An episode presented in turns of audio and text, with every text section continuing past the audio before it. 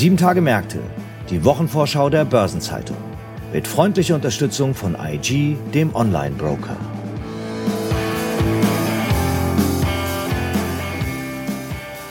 Ich begrüße Sie herzlich zu einer neuen Episode von Sieben Tage Märkte, der Wochenvorschau der Börsenzeitung.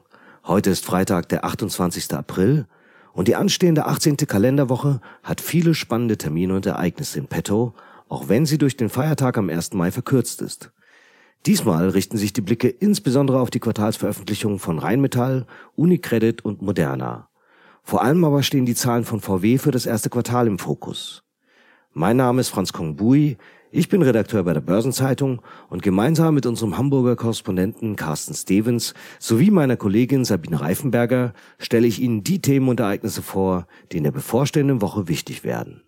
Wir beginnen mit VW und hierzu begrüße ich Carsten Stevens, Korrespondent in Hamburg. Hallo Carsten. Hallo Franz. Carsten, am Donnerstag legt Volkswagen Zahlen fürs erste Quartal vor.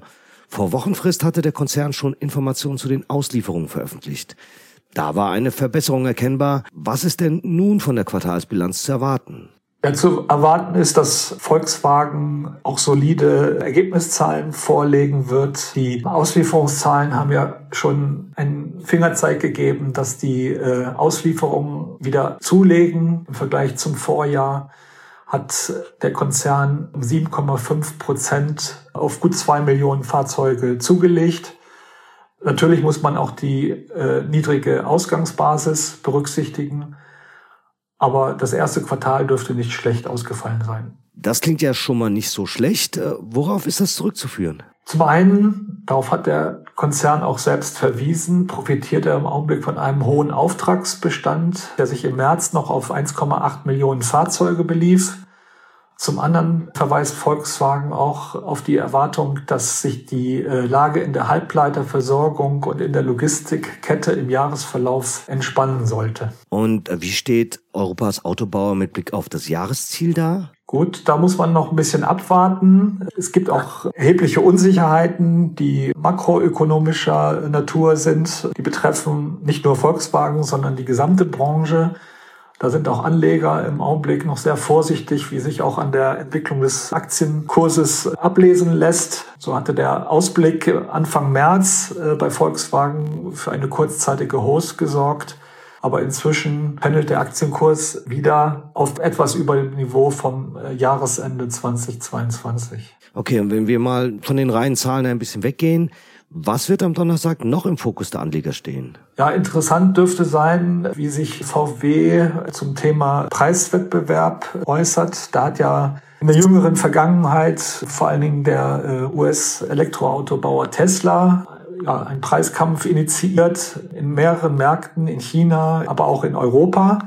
Volkswagen hat in Aussicht gestellt, die Auslieferungen in diesem Jahr um 15 Prozent auf 9,5 Millionen Fahrzeuge zu steigern.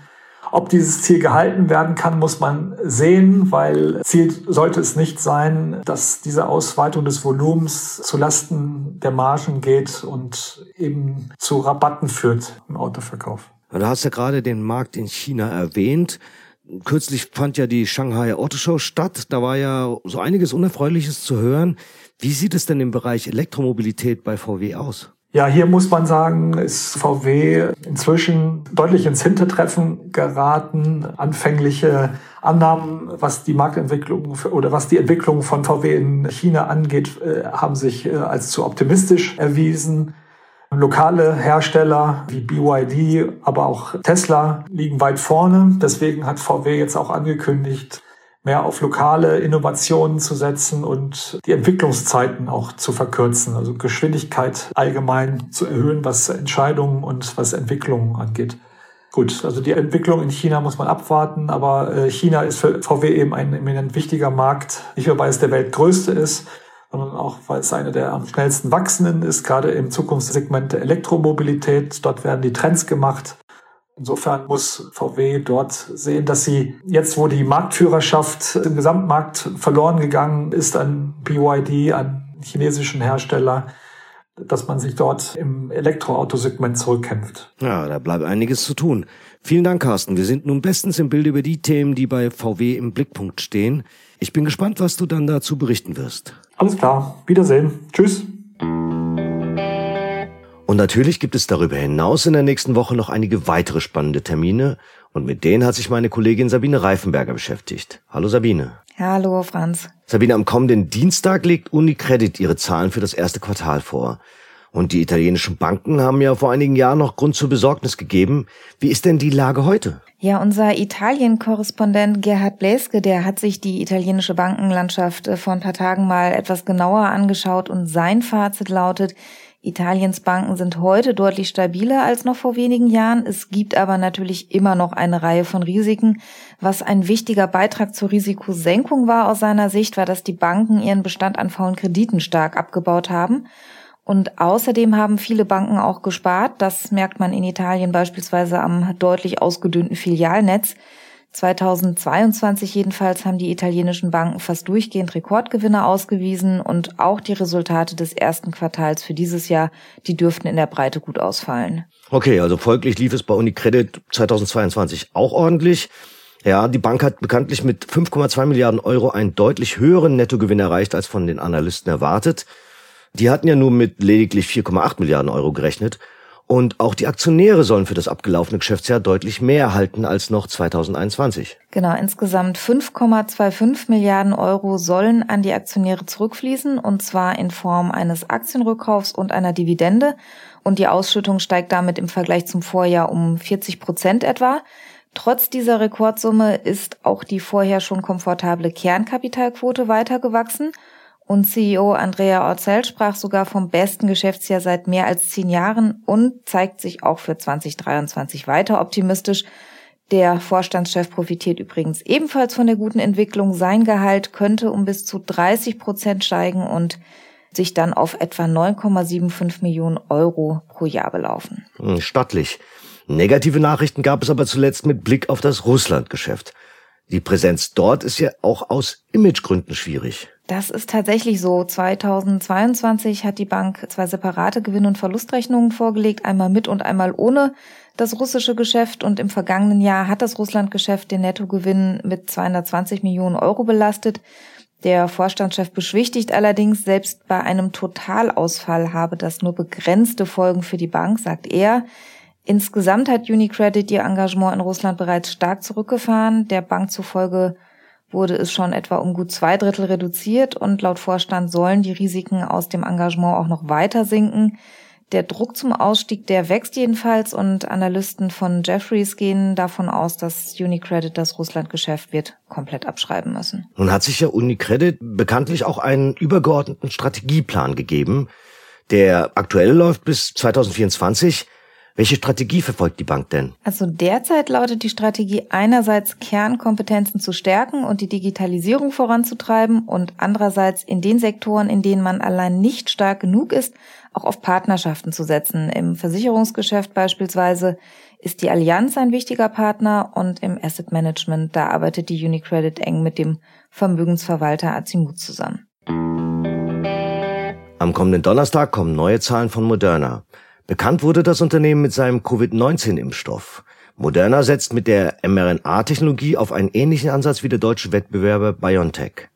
Und ähnlich wie die Mainzer macht sich nun auch Moderna auf die Suche nach neuen Einsatzfeldern für die Technologie. Genau, wir haben ja vor einigen Wochen schon drüber gesprochen, dass BioNTech große Hoffnungen in den Einsatz von Impfstoffen gegen Krebserkrankungen setzt und ähnlich ist es auch bei Moderna.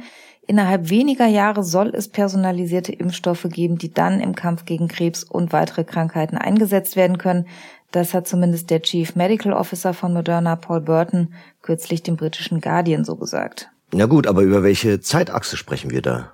Das soll tatsächlich gar nicht mehr so lange dauern. Schon bis 2030 soll es Vakzine zum Einsatz gegen Krebs, gegen Herz-Kreislauf-Krankheiten und Autoimmunerkrankungen geben, sagt Burton zumindest.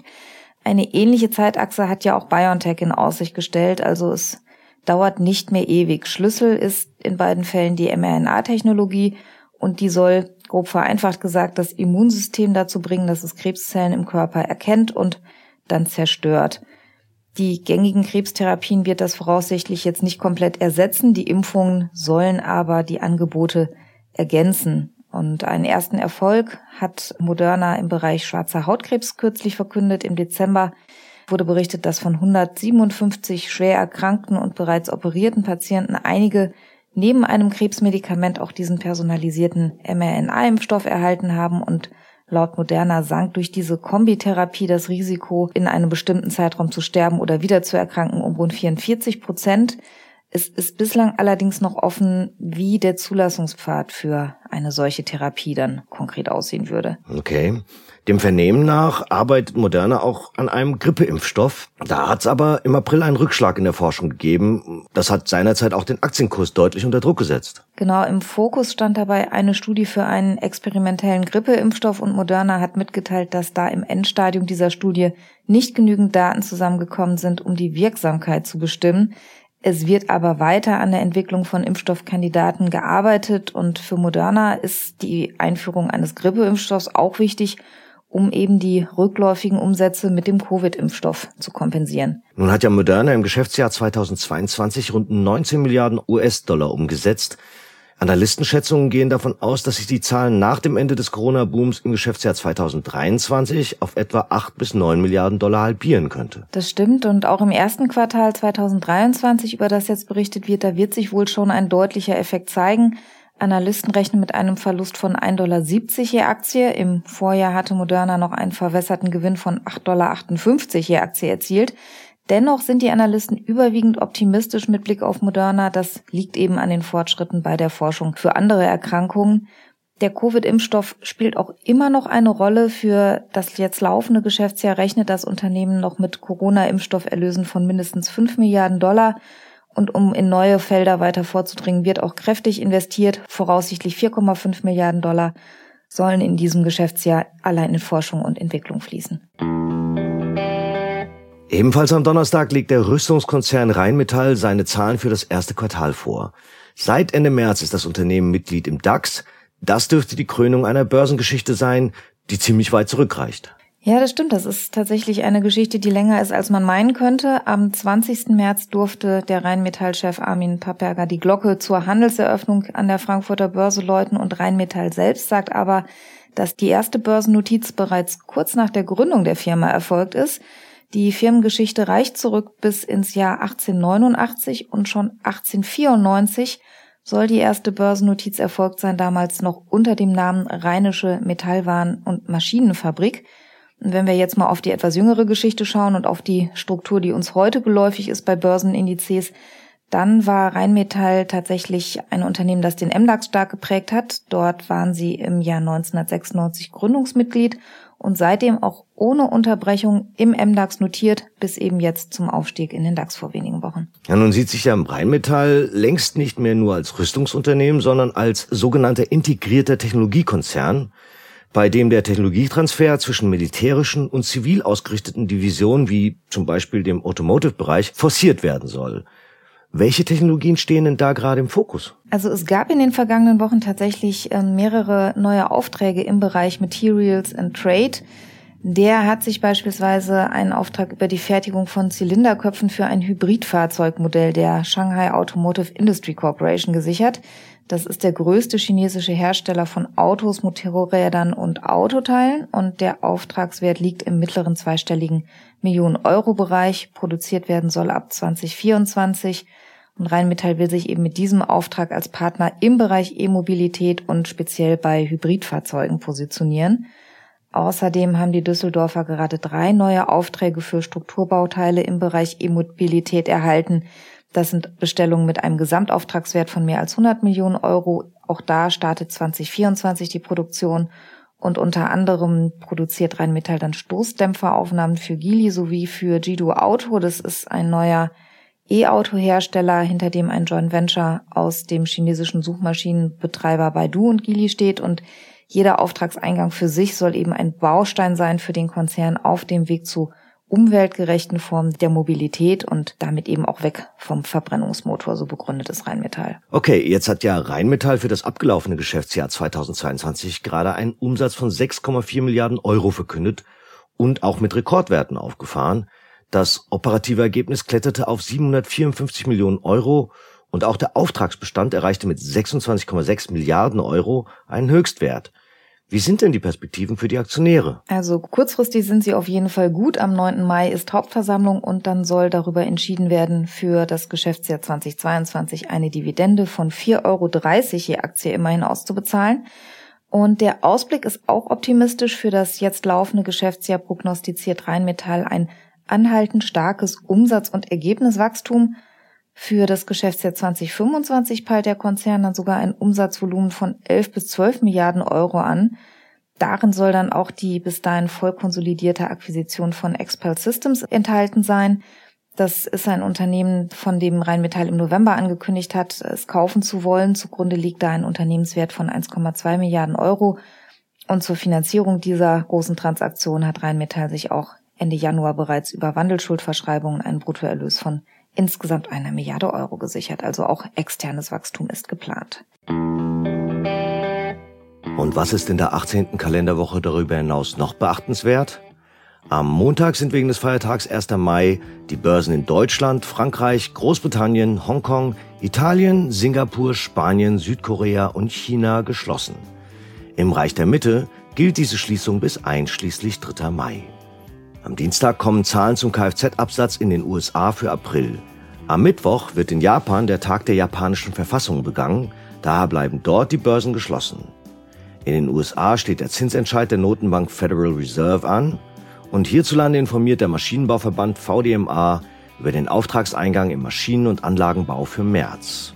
Am Donnerstag sind in Japan die Börsen erneut geschlossen, diesmal wegen des Tags des Grüns. Das Kraftfahrtbundesamt KBA veröffentlicht Zahlen zu den Pkw-Neuzulassungen für April und die Europäische Zentralbank informiert über ihren Zinsentscheid. Und am Freitag bleiben die Börsen weiterhin in Japan und zusätzlich auch in Südkorea geschlossen. Derweil treffen sich die EU-Außenminister in Brüssel.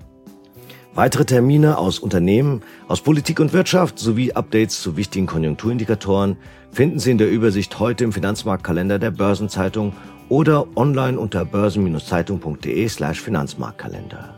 Und dann gibt es in den nächsten Tagen noch ein paar runde Geburtstage zu feiern. 50 Jahre alt werden Marco Ventin, Vorstand der Solaris Bank und ehemals CEO der Online-Bank Penta, DBK-CFO Ralf Degenhardt, Karin Kuder, DWS-Vorständin und davor Chefjustiziarin bei der Deutschen Bank, sowie Schufa-Chefin Tanja Birkholz. Ihren 60. Geburtstag begehen Südzucker-Chef Niels Perksen und Delticom-CEO Andreas Prüfer.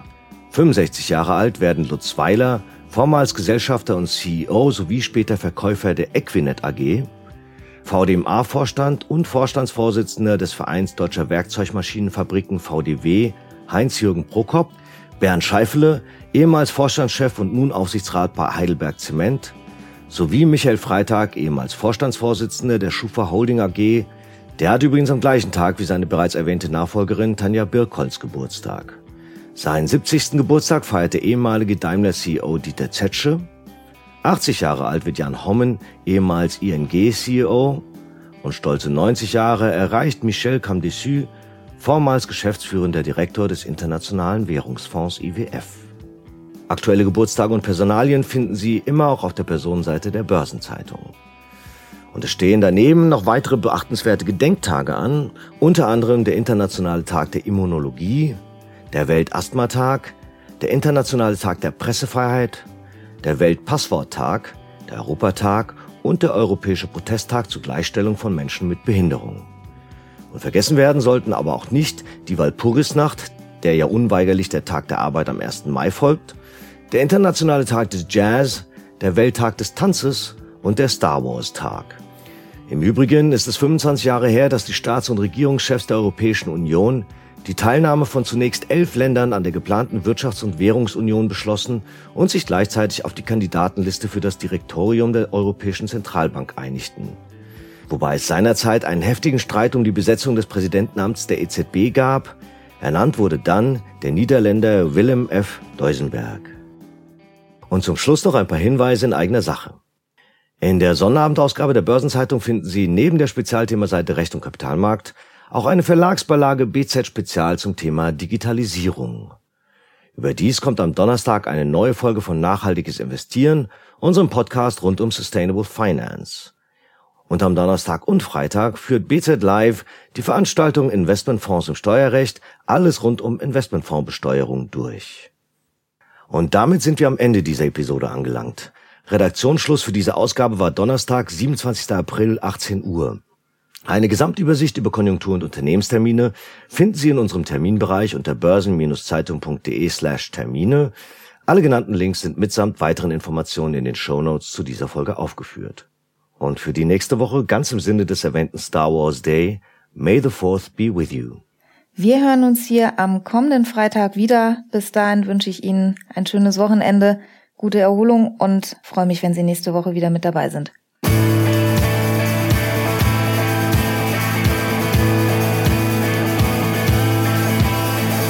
Das war Sieben Tage Märkte, die Wochenvorschau der Börsenzeitung. Mit freundlicher Unterstützung von IG, dem Online-Broker.